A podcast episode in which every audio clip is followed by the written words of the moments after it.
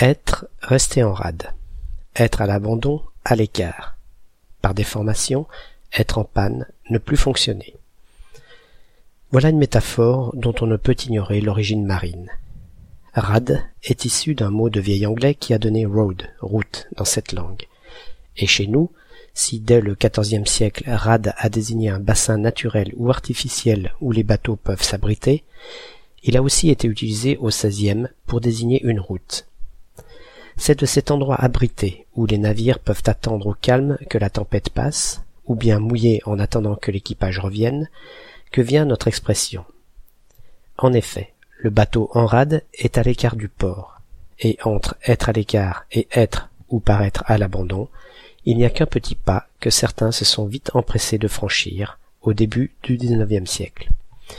C'est aussi parce qu'un navire qui est en rade est à l'arrêt que le sens initial a été déformé pour désigner quelque chose qui ne marche plus, qui est en panne, comme un véhicule également immobilisé, sans oublier que en panne vient aussi de la marine.